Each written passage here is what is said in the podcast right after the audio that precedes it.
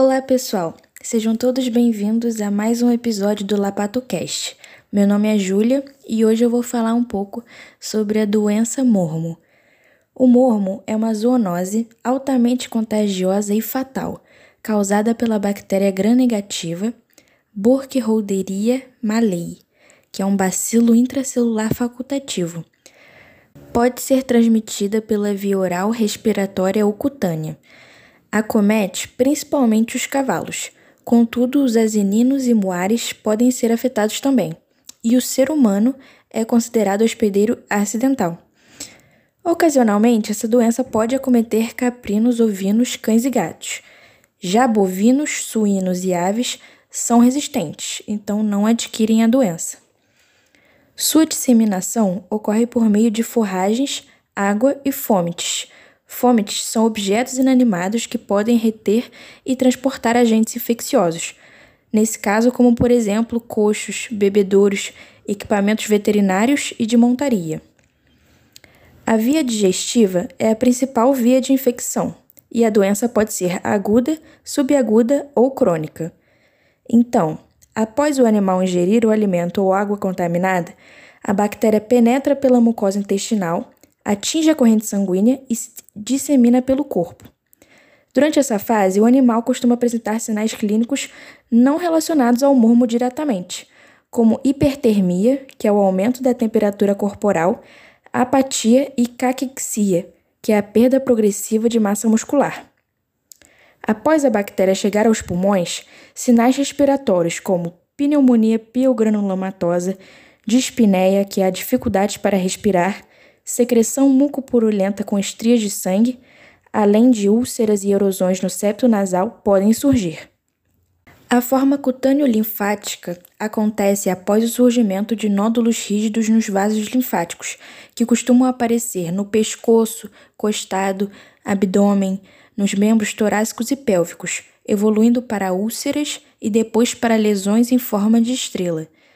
Já na fase final da doença, ocorre broncopneumonia, levando à morte do animal por anóxia, que é a ausência ou diminuição da oxigenação no cérebro. O período de incubação da doença varia de animal para animal, dependendo muito do estado imunológico, estresse e condição sanitária do rebanho, com duração variável entre três dias a vários meses. Então, para diagnóstico e controle da enfermidade, o Ministério da Agricultura, Pecuária e Abastecimento, ou MAPA, recomenda a realização para triagem dos testes de fixação de complemento e teste de maleína por médicos veterinários. Nesse teste da maleína, essa substância é injetada pela via intradérmica cerca de 0,1 ml na pálpebra inferior e após 48 horas é feita a leitura por um profissional do serviço oficial, sendo considerado positivo se o animal apresentar edema de pálpebra, lacrimejamento, fotossensibilidade ou descarga ocular purulenta.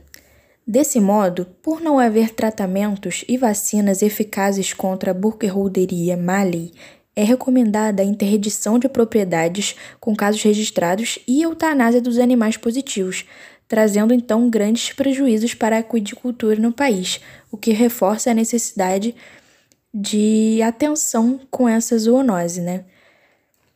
Pela ausência de registros, inclusive acreditava-se que o mormo havia sido erradicado na década de 60.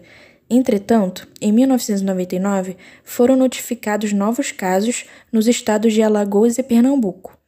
Desde então, vem sendo observada a ocorrência de casos em vários estados do Brasil, caracterizando uma doença então reemergente.